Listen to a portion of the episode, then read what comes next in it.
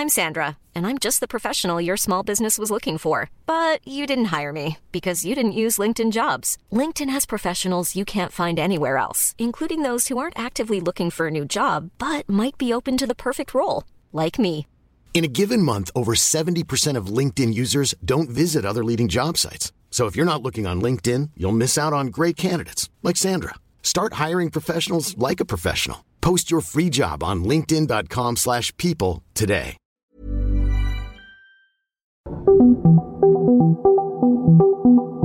Dialogando con mis psicoanalistas. La doctora Ruth Axelrod, doctor Pepe Estrada y la doctora Rocío Arocha son especialistas comprometidos, profesionales que se interesan realmente en ti a través de El Heraldo Radio, un espacio personal, íntimo e incluyente. Dialogando con mis psicoanalistas. Comenzamos.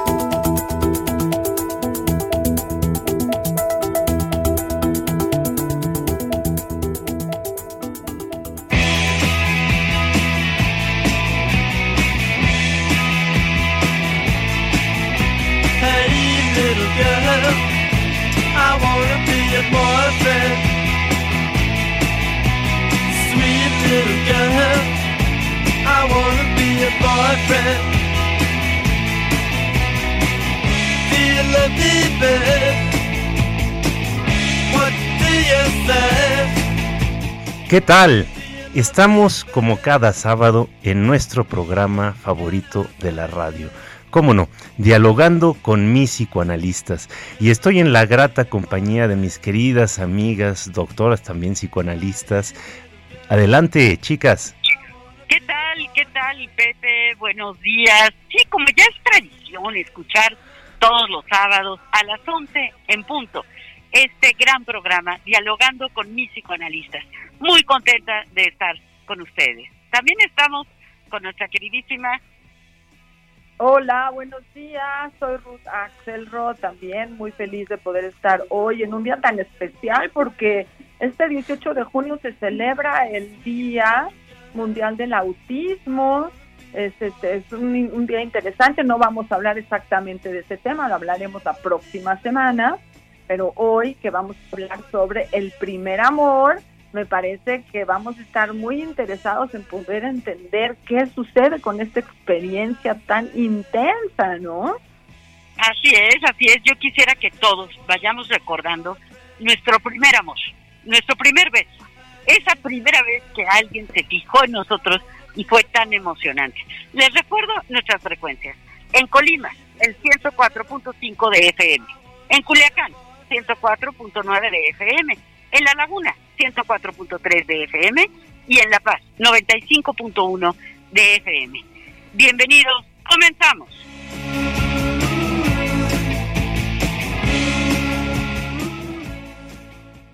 ¿Sabías que tienes un superpoder en tus manos? Con la API Web de Cinépolis, compra tus boletos sin hacer fila y recibirás un cupón en tu correo para que puedas disfrutar de un Maxi Combo Mix por solo 219 pesos. Sin excusas. API Web Cinépolis. Más fácil, más rápido, más seguro. Dicen que el primer amor nunca se olvida. Y es cierto, esa primera experiencia de sentirse deseado y querido por otra persona es realmente maravillosa.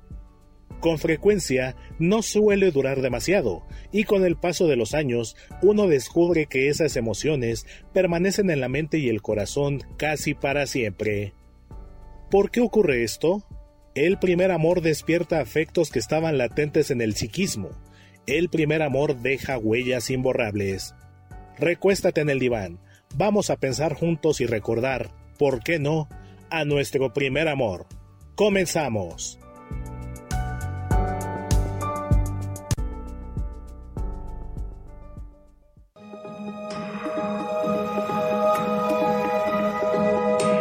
Sigue a la doctora Rocío Arocha en YouTube e Instagram como Rocío Arocha y a través de su blog www.rocioarocha.com.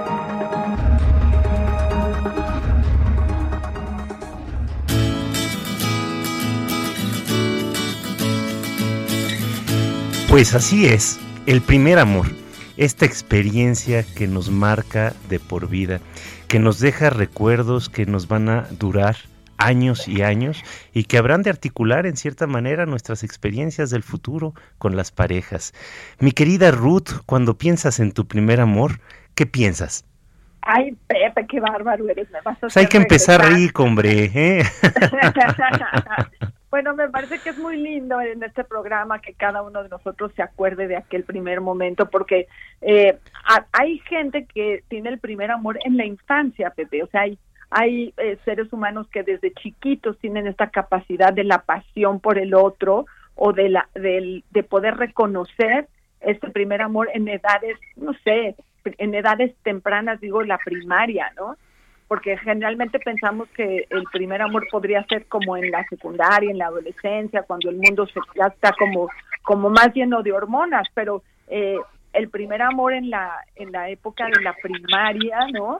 Aquel, aquella idealización que uno puede hacer o de un compañero o de un maestro o no sé y, no siempre es de un ejercicio de dos lados no no siempre el que del que tú te enamoras ese se va a enamorar de ti no entonces hay un primer amor que a veces es muy solitario y es platónico pero si podemos hablar del primer amor en donde ya como decía Lucio al principio el primer beso no ese ejercicio donde ya dos personas, tú y el otro, estuvieron de acuerdo en estar los dos en el primer amor, pues me da como mucha ternura, me hace sentir como qué linda que esas experiencias pueden ser, pero creo que el, hay un riesgo gigantesco, porque así como de apasionados somos con el primer amor, así vamos a ser de apasionados con la primera ruptura, Pepe. Sí, por supuesto. ¿Quién no recuerda en la piel de algún compañero, de algún amigo o en la misma piel, en la propia, ¿no? Este, el dolor que deja la primera ruptura. Yo recuerdo un amigo que no salió como en tres meses, mi querida Ruth, y la verdad no hallábamos cómo sacarlo adelante, se la pasaba llore y llore y llore. Y es que así como el primer amor da una validez sobre nuestra propia persona, nos eh, eleva la autoestima, nos da un, un, un empujón para salir adelante en muchas cosas, cosas que antes no nos hubiéramos atrevido, también la ruptura genera eh, un paso hacia atrás. Muchas veces se siente como una desvalidación, como un fracaso, como un ya no puedo más, ya no tengo con qué seguir, ¿no? Se generan sentimientos depresivos muy fuertes y claro, todo va a estar también en las circunstancias de esta ruptura, pero tanto que nos puede dar a aprender tanto el aventarnos como el, el terminar, ¿no? Son aprendizajes fuertísimos. Sí, porque además, eh, como dices, cuando tú eres validado por el otro, no por primera vez, y tú puedes empezar a, a reflexionar qué significa que el otro te pueda amar y que tú tengas la, la capacidad de amar. También hay, hay todos los neurotransmisores que, que generan esta idealización en, en el otro y ser elegido por el que tú consideras también idealizado, pues eh, remarca y aumenta la sensación de bienestar. Y creo que hay un primer nosotros, ¿no?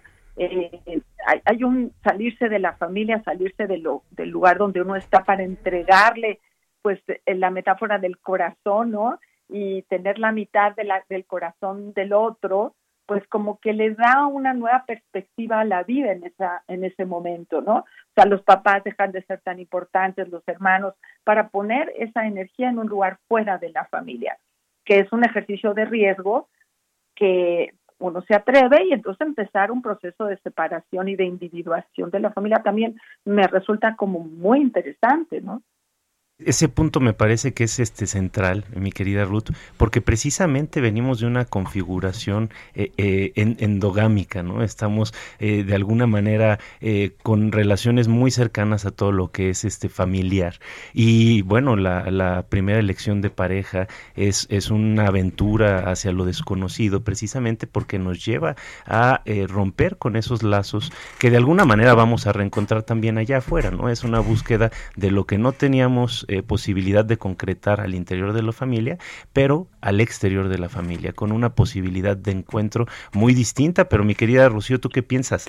Pues yo pienso que es algo, es un tema muy, muy, muy lindo, pero también muy complicado. Uh -huh. Porque muchas personas se quedan como con esta fantasía de que esa persona, esa primera persona, esa primera vez, eh, fue lo máximo, no hay nada que se le pueda comparar, no voy a encontrar otro amor igual.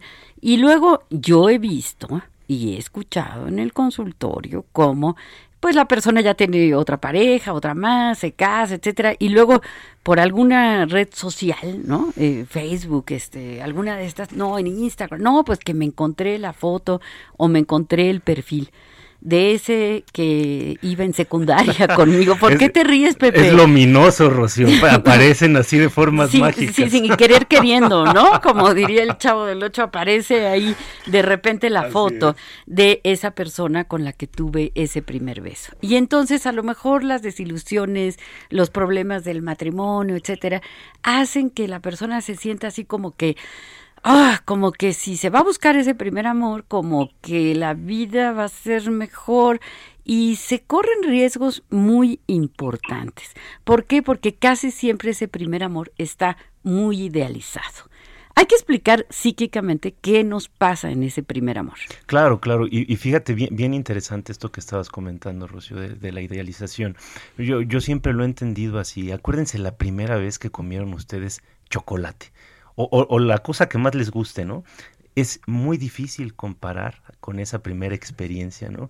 Yo me acuerdo la primera vez que probé chocolate, híjole, fue algo impactante, casi traumático, no sabía cómo sobreponerme a la experiencia. Yo, hay que decirlo, soy fan del chocolate, amante del chocolate, y bueno, cada vez que pruebas un chocolate distinto tiene ciertas características y encuentras una experiencia diferente, pero la primera experiencia deja huella. Y entonces, cuando de repente vuelves al primer chocolate que probaste, dices, pues no estaba tan bueno. Ya después de todos los que he probado, ¿no? Este, de alguna manera, pero la primera experiencia es, es única, ¿no? Es única, es única y, y es difícil olvidarla, ¿no? Por ahí hay un dicho que es el que pega primero pega dos veces, ¿no? Eh, las abuelas dicen el primer nieto pues es casi que al que más quieren, a veces el hijo primogénito pues resulta eh, como muy, pues muy impactante, ¿no? Pero todos sabemos que eh, esta frase de Jacques Lacan, ¿no? El, psicoanalista famosísimo francés, que, que dice todo encuentro es un reencuentro. ¿Esto qué, a dónde nos lleva? Nos lleva a, entender que esta primera vez que nos enamoramos, que le gustamos a alguien, que nos besamos con alguien, que nos abrazamos con alguien, ¿a dónde creen, queridos radioescuchas, que nos lleva? Pues nos lleva a esa primera vez en nuestra vida, cuando éramos bebés, y nuestra madre o la persona que nos cuidaba nos abrazaba, nos acariciaba, eh, nos daba de comer. ¿Y qué creen? que luego cuando pasa el tiempo, ¿no? Se hace uno adolescente, etcétera, conoce a uno una, un objeto de amor, ¿verdad? Una persona de la que me enamoro y pues me va a recordar de un modo muy inconsciente, pero me va a llevar a esas primeras experiencias de cariño, de caricias, de apapacho, de la vida. Y esto es algo que es muy, muy impactante, regresarse ahí. ¿Qué piensas, Ruth? no, no, yo creo que, como tú bien dices, esto es un ejercicio inconsciente, eh, es el lugar donde aprendimos a amar. Evidentemente es el primer contacto y eh, retomando la idea de Lacan, que si el primer amor fue nuestra mamá, nuestro papá, nuestros cuidadores, claro, ojalá que el reencuentro con el primer amor romántico, entonces hay que cambiar, hay que ponerle nombre y apellido a la experiencia, pues esté matizado de ese primer momento donde nos quisieron tanto, nos alimentaron, entendían nuestras necesidades, el lenguaje era no verbal, ¿no? Y eso pasa mucho en el primer amor. Eh, no hay mucha capacidad de hablar, uno está como atontado, disfrutando de la experiencia eh, del primer amor romántico, ¿no? Eh, y sí, claro, si me remite a mi amor primario, y aquí se repite, tengo muy, muy, muy buena suerte porque fue una elección en donde yo recibo y yo doy. Pero en el primer amor romántico, difícilmente tenemos esta fuerza porque estamos tan matizados por la sensación que nos hace y que nos lleva a tener dificultad incluso para dormir, incluso para pensar, ¿no? Estar enamorado por primera vez siempre pone a los sentidos por delante y a la reflexión, quién sabe dónde se queda, porque nos vamos como como sin frenos a entregarnos a ese ejercicio romántico que es lindísimo, pero como decíamos, si dura mucho, si dura poco, como fue el primero, hablamos del pasado, seguro la ruptura fue tan intensa como la entrada. Ahora, ¿qué es interesante todo esto? Recordarlo en el lugar real, recordarlo en que exactamente tiene entrada y tiene salida, y no intentar repetir esa sensación en los amores posteriores, porque todos van a quedar chiquitos en relación con ese primer momento, ¿no? Entonces, como decían, si voy a probar un nuevo chocolate y lo voy a comparar con el primero, bueno, pues voy a tener ventajas y desventajas. Entonces, bueno, un poco más de racionalidad en el segundo seguramente nos va a llevar a mejor puesto. Pero bueno, tengo un mensaje aquí de la señora Lolita, eh, que qué lindo que esté con nosotros hoy también y nos dice así. Apreciados doctores, buenos días, qué gusto saludarlos nuevamente en nuestro programa favorito de los sábados.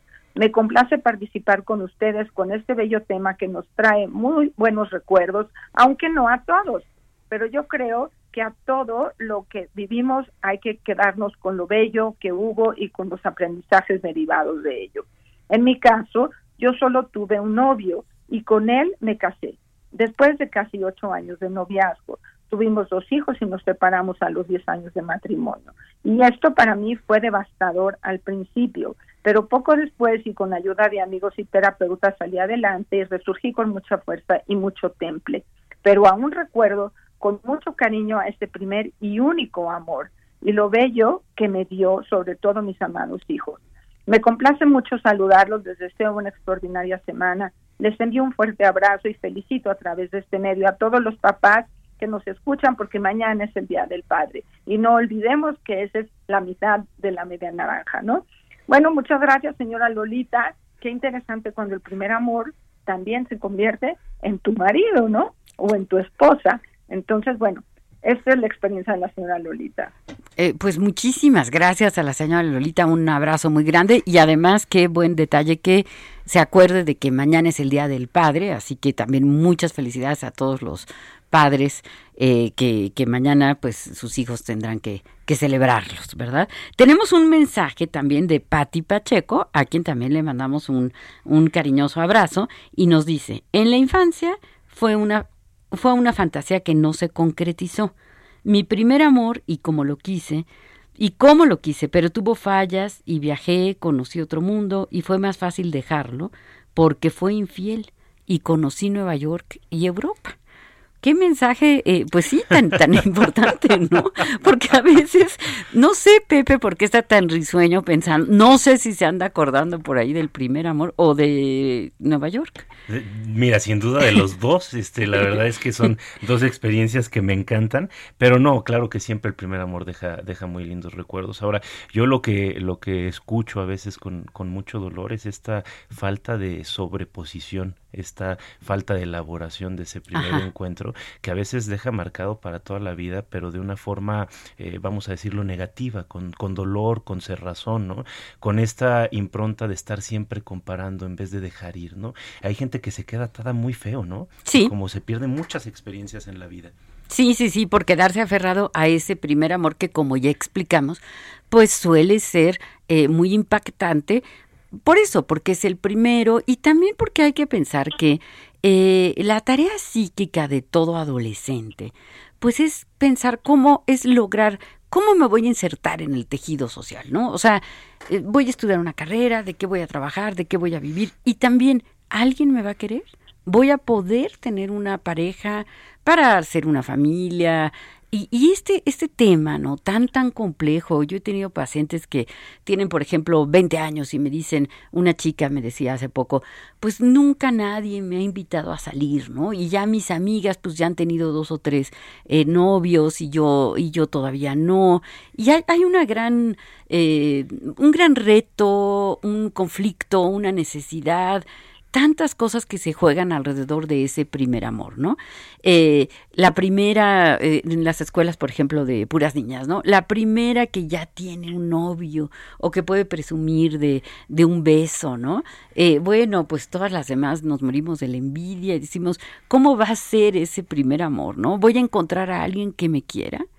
Es que es una, es una pregunta bien difícil bien compleja. Pero qué, qué, importante plantearlo, ¿no? Porque es una, esa pregunta, ¿voy a encontrar a alguien que me quiera?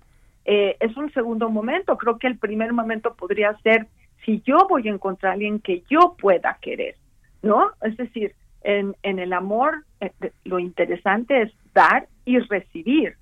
Bueno, la pregunta, sí, sí Ruth, pero si alguien me si alguien me quiere mucho, yo casi lo voy a querer también.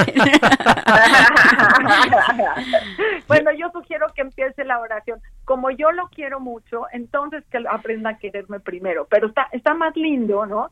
Remarcar que eh, la capacidad de la decisión del amor lo podemos tener nosotros también, o nosotras, ¿no? Es decir, no es, no es un ejercicio pasivo el amor, el amor es un ejercicio eh, activo en donde cada uno de nosotros puede tomar la decisión y, ir por lo que uno quiere, porque esperar a que llegue el otro hoy en día me parece así como que mejor no. No, no, no, no, no, no, no. No hay que esperar, hay que buscar. Hay que buscar. Y estar atentos además, porque a veces ese amor está a la vuelta de la esquina y no nos hemos dado cuenta. Pero eh, tenemos que irnos a un corte, nos vamos al corte y regresamos.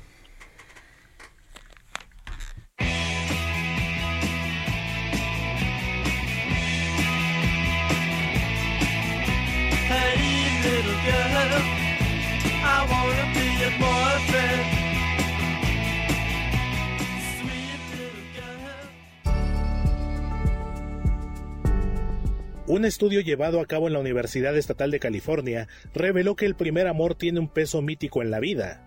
Muchas personas lo añoran. Si bien puede ser una trampa de la memoria, también es efecto de que nunca más se vuelve a amar de una forma tan inocente como la primera vez.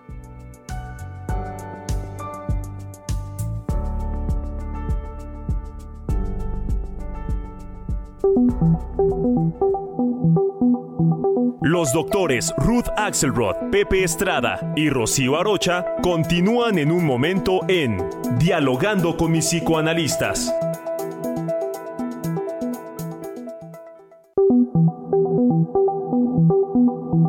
Esto es Dialogando con mis psicoanalistas. Estamos de regreso.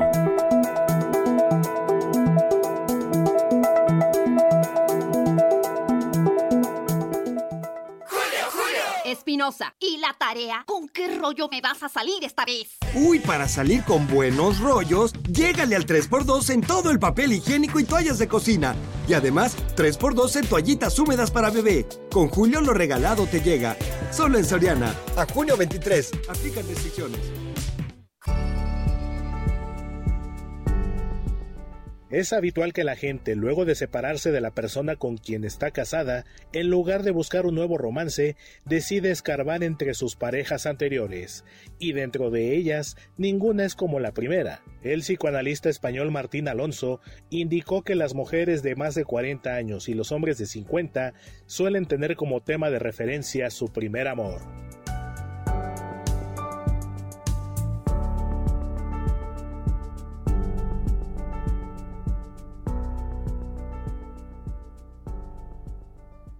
¿Sabías que tienes un superpoder en tus manos? Con la API Web de Cinepolis, compra tus boletos sin hacer fila y recibirás un cupón en tu correo para que puedas disfrutar de un Maxi Combo Mix por solo 219 pesos. Sin excusas. API Web Cinepolis. Más fácil, más rápido, más seguro.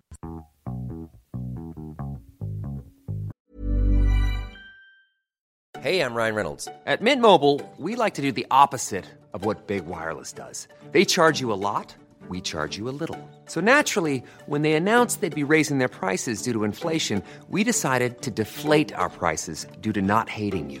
That's right. We're cutting the price of Mint Unlimited from $30 a month to just $15 a month. Give it a try at mintmobile.com slash switch. $45 upfront for three months plus taxes and fees. Promote for new customers for limited time. Unlimited more than 40 gigabytes per month. Slows. Full terms at mintmobile.com. Thank you.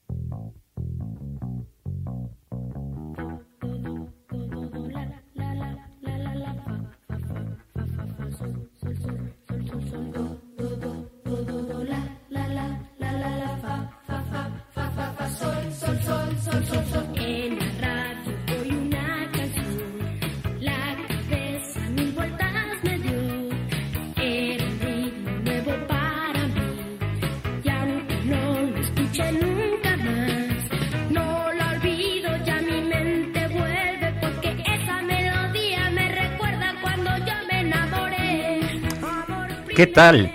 Estamos de regreso en nuestro programa favorito de la radio, dialogando con mis psicoanalistas.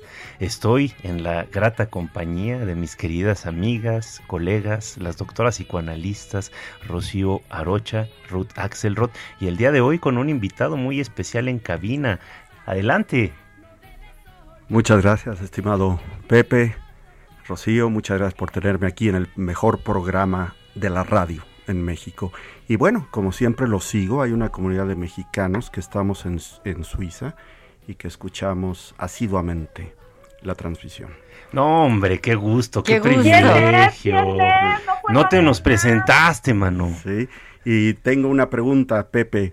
Pues eh, tú Es. Carlos, Ruth, es mi hermano Carlos. Estamos con Carlos Arocha. Sí, gracias. hombre, este, ves que esos de Suiza, ¿verdad? no se presentan. Es que nos qué está barbaridad. visitando desde Suiza, pero afortunadamente, gracias a, a- a él, pues tenemos muchos radioescuchas en, en Suiza. En Suiza, Sí. el Heraldo Radio Así suena es. en la tremendísima Suiza. Así es. Nos decías, Carlos. Mi pregunta es, Pepe, tus comentarios son siempre muy atinados y muchas felicidades y hablas de que todo lo que probamos por primera vez nos gusta y das el ejemplo del chocolate, pero yo quiero preguntar sobre los llamados gustos adquiridos.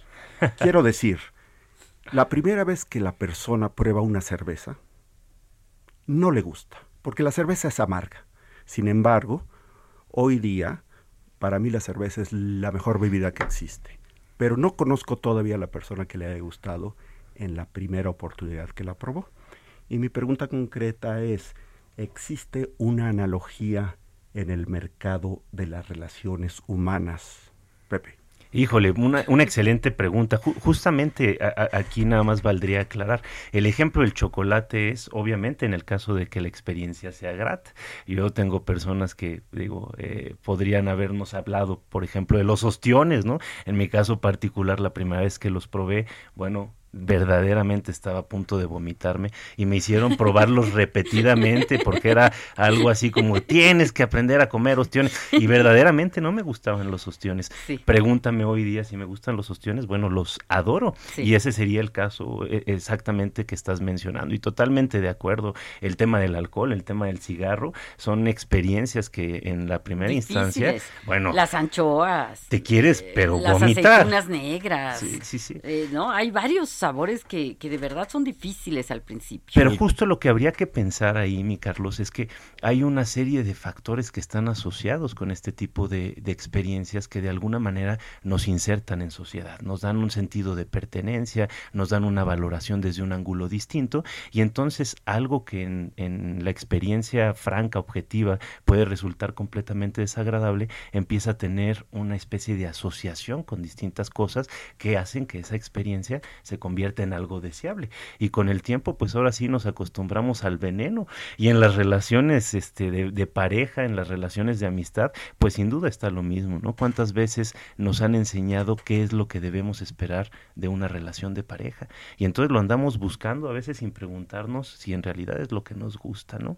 Pero bueno, no me quisiera este, eh, dejar eh, la oportunidad de presentar esta canción que nos encanta, Amor Primero, de Vaselina, de 1984.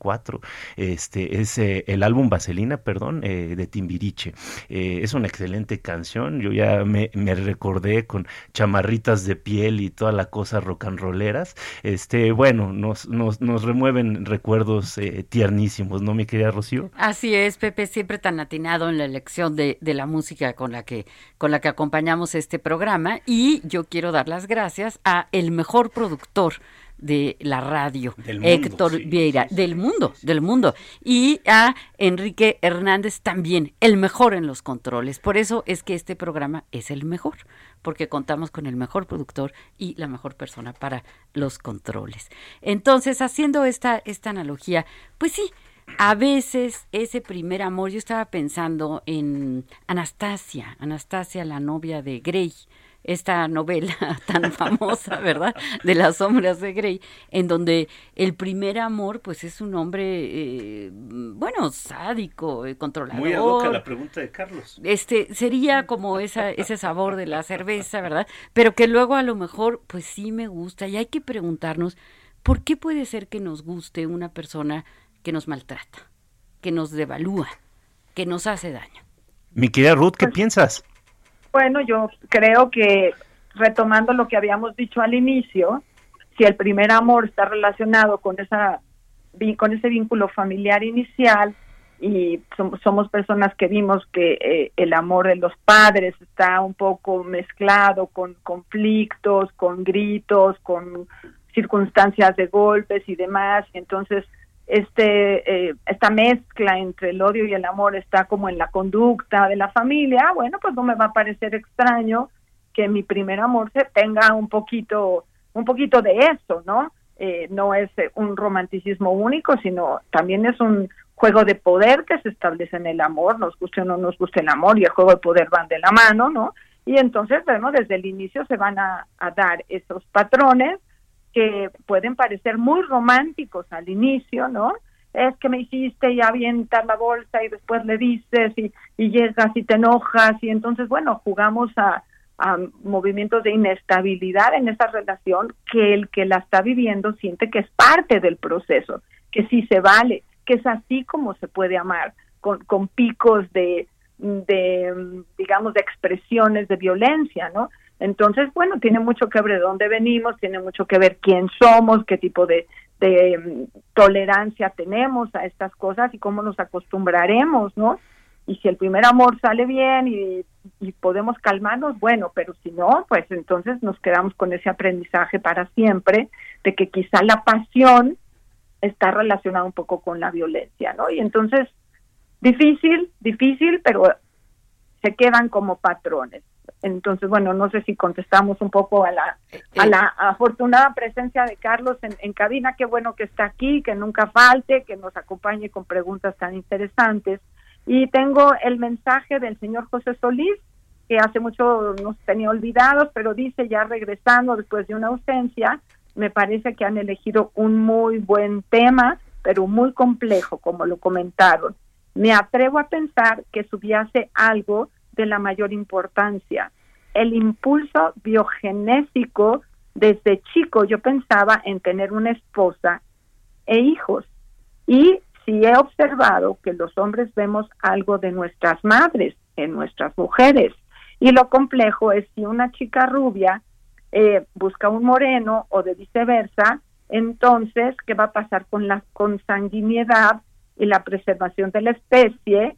Eh, es decir, bueno, pues a ver, leche, leche con, con, con, café, pues vamos a tener bebés o café o de colores, ¿no? Y entonces, bueno, dice un saludo cordial a todos, José Solís, gracias por estar con nosotros y esta pregunta tan, tan interesante, tan profunda y tan simpática, ¿no? De, de este ejercicio de cómo nos mezclamos los seres humanos.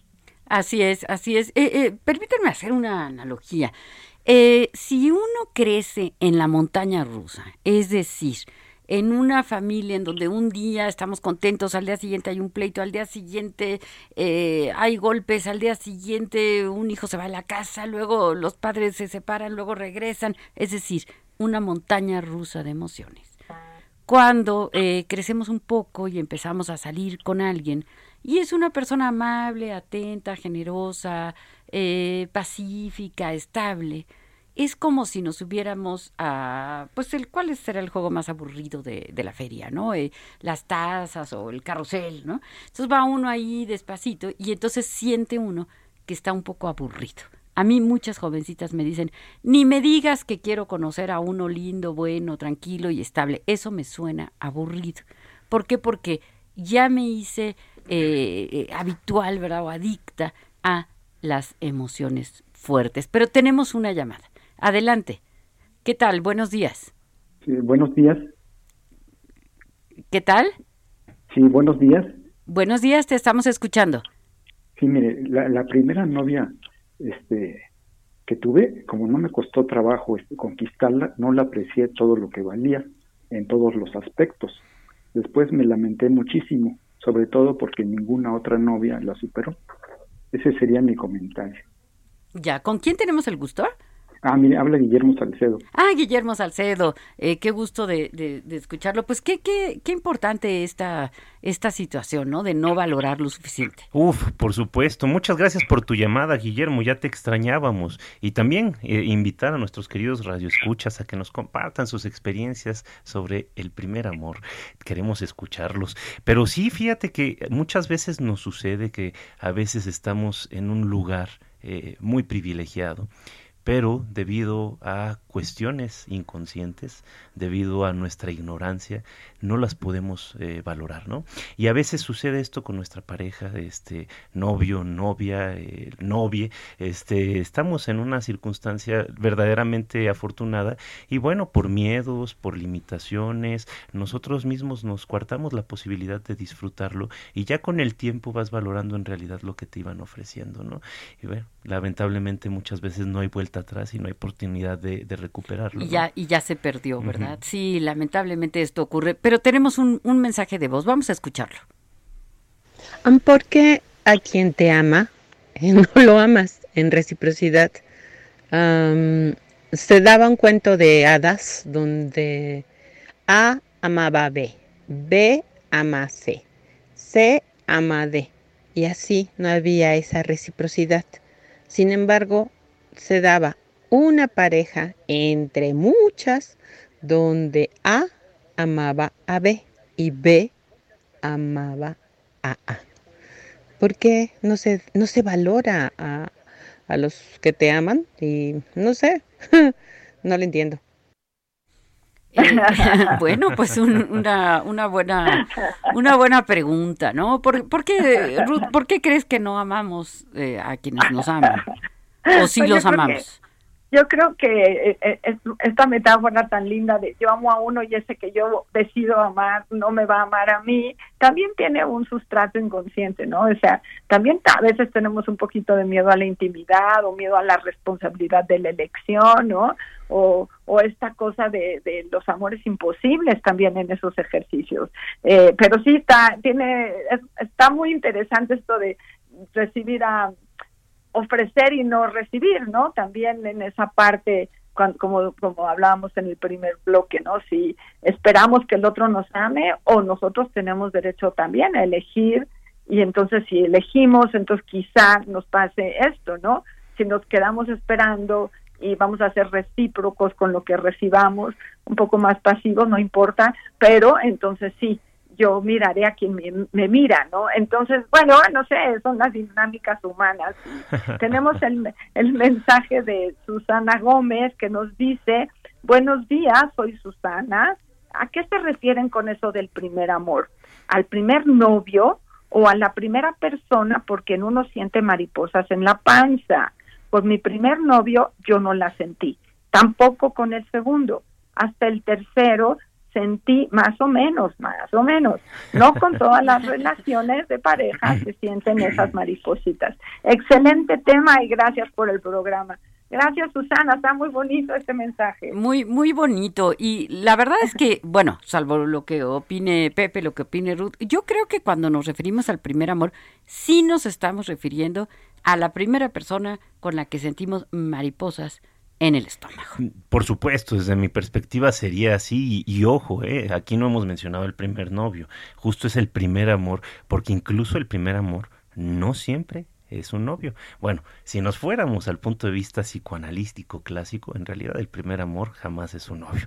El primer amor siempre va a ser nuestro objeto primario, es decir, o mamá o papá. Y luego la maestra de la escuela, luego, el compañero de clases en primaria, o sea, eh, no, no reconocemos tanto, pero nos enamoramos. Yo me enamoré de un joven eh, bueno, de un niño más bien, en primero de primaria. Fíjate nada más. Yo, yo creo que sí también uno de mis primeros amores, así, vamos, eh, eh, eh, con, con el primer amor me refiero a este momento en que pierdes un poquito el piso, en el que te emocionas, en el que sueñas con la persona, en el que estás de alguna manera pensando todo el tiempo en ella. Sí, sin, sin duda yo creo que eh, en primera instancia va a ser algún amigo, una miss, este, una eh, a- amiga de tu mamá, un amigo de tu papá, un- una cosa así, ¿no? Una persona que idealizas, que tiene aquello que en realidad tú deseas y que no tienes. Y es que retomando el comentario que nos hizo nuestra querida radio escucha de por qué cuando amamos no nos aman y entonces cuando me aman yo no necesariamente amo y esta, este, este juego del gato y el ratón, ¿no? Me hizo pensar en esta frase de, de Lacan, ¿no? Que dice amar es dar lo que no se tiene a quien no es. Entonces, justamente lo que nos está queriendo decir Lacan con esta frase es eh, precisamente señalar que estamos siempre buscando nuestras relaciones primarias perdidas, ¿no? Este objeto, esta primera persona que nos marca y que nos deja una impronta y que vamos a tratar de recuperar ese cariño eh, sin medida, ese cariño idealizado en todas las relaciones que vamos a tener en nuestro futuro. Así es, cuando, cuando la vida no era tan difícil, ¿no? Cuando no había que enfrentar tantos retos, cuando éramos solamente un, un bebé, ¿verdad? Una bebita que eh, pedía de comer y me daban de comer y claro, había retos eh, afectivos, etcétera, pero de cierto modo pues queremos regresar ahí, ¿no? Ahora, no olvidemos que en la tienda del amor compras con lo que te alcanza. ¿Qué quiere decir esto? Eh, No estamos hablando, por supuesto, de dinero, estamos hablando de un capital afectivo que tengo, ¿no? Si yo he sido muy querida, muy bien tratada, eh, apapachada, respetada, etcétera, tengo más posibilidades de que aquella persona de la que me enamoro en la adolescencia, etcétera, pues sea una persona que me trate bien, que me quiera. Por eso, aprovechando que mañana es el Día del Padre, yo quisiera recordarles a todos los padres y a todas las madres de este mundo que si queremos que nuestros hijos se enamoren de personas que los traten muy bien, pues también que como padres y como madres tratemos muy bien a nuestros hijos. Sí, darles un capital afectivo, una capacidad para decidir, para pensar qué es lo que en realidad nos conviene, para distinguir relaciones eh, que sean genuinas, que sean honestas, que sean recíprocas, que sean equitativas, porque muchas veces nosotros estamos poniendo en eh, juego eh, un juego desbalanceado a nuestros hijos, ¿no? Nosotros les mandamos mensajes cruzados, mensajes ambivalentes y vamos, esto lo único que hace es confundirlos y a final de cuentas acaban repitiendo este tipo de relaciones en el futuro, ¿no? Sí, yo tuve alguna vez una, una paciente eh, chiquita que llegó y me dijo, te quiero enseñar, ¿no? Y, y se alzó la, eh, la falda y me enseñó unos moretones en las piernas, ¿no? Y entonces resulta que el papá eh, le daba de patadas. Y pues llamé al papá y le dije, oye, tu hija no es maravillosa. No, pues sí. ¿Adoras a tu hija? No, pues sí. Oye, ¿quieres que tu hija se case con un hombre que le pegue? No, jamás, eso nunca lo voy a querer. Pues deja de pegarle. Y de verdad, esto es bien importante porque eso que les enseñemos a nuestros hijos sobre lo que es el amor va a ser, vamos a decir, un condicionante de a quién van a escoger en su vida adulta. Los celos. Sí, adelante, sí. Ruta, adelante, adelante. No, yo creo que el, el- el primer amor es como siempre un intento de escapar de la realidad. Es un, eh, eh, una elección siempre con, llena de fantasías, llena de imposibilidades. Si es una persona real, ¿no? Si es una maestra, si es un compañero, si es un maestro.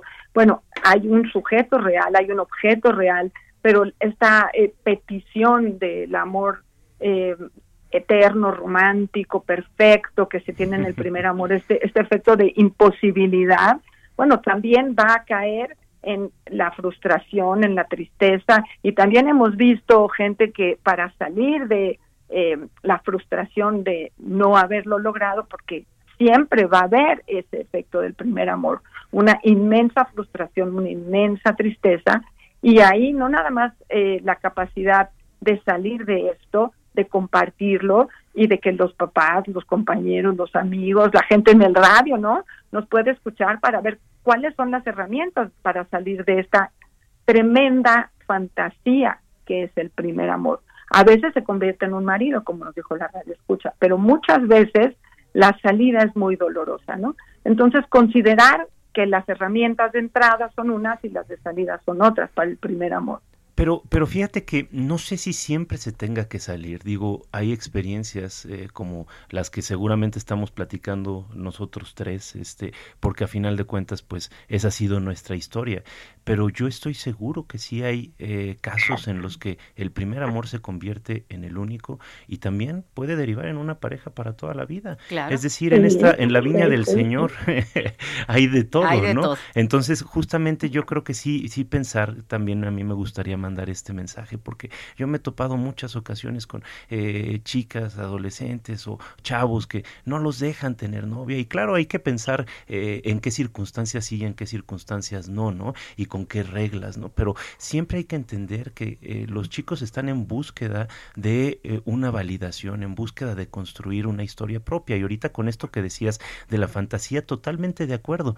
Pero justo a través de ese, de ese fantasear se pueden crear realidades nuevas que sean más satisfactorias. Por ahí un psicoanalista norteamericano, Moses Lofer, hablaba de la importancia de, por ejemplo, tener un novio o una novia, una pareja, vamos a decirlo en términos amplios, eh, sana en la adolescencia, cómo te ayuda a estructurar el psiquismo, cómo te ayuda a mantener la estabilidad, cómo te ayuda a validarte y a incrementar un autoconcepto saludable, ¿no? Absolutamente, absolutamente es estructurante, por eso es tan importante. Y también se dice, ¿no? Eh, eh, los novios son ensayos, son ensayos, estos primeros novios, ¿no?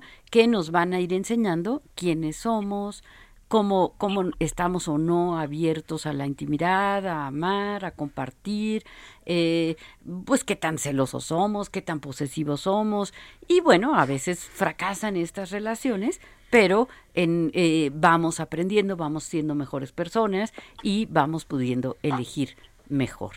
Ya casi nos tenemos que ir y no quiero irme sin primero felicitar a los padres eh, por el Día del Padre mañana y también eh, pues para anunciarles que en el próximo sábado vamos a estar hablando de un tema también fascinante que son las discapacidades. Ese tema lo vamos a tocar el próximo sábado. Mi querida Ruth, te dejo la palabra para despedirnos de- del auditorio. Bueno, muchas gracias por, por la escucha de hoy y también no olvidemos que es fantástico recordar el primer amor, nos duela o no nos duela, es el ejercicio de la activación del ser hacia el mundo, hacia la sociedad, hacia los otros, que es muy importante y bueno, si duele un poquito, también aprender a entrar y salir. Amigos, Pepe, Rocío, Carlos, gracias por este programa. Un placer estar con ustedes como cada sábado. Les mandamos un fuerte abrazo a todos los papás. Pásenla increíble y nos vemos la semana entrante. La semana entrante en el programa favorito de la radio.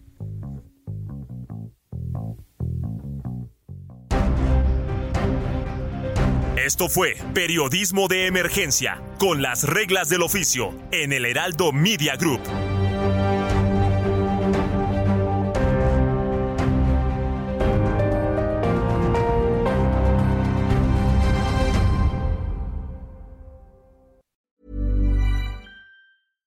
Hey, it's Paige DeSorbo from Giggly Squad. High quality fashion without the price tag. Say hello to Quince.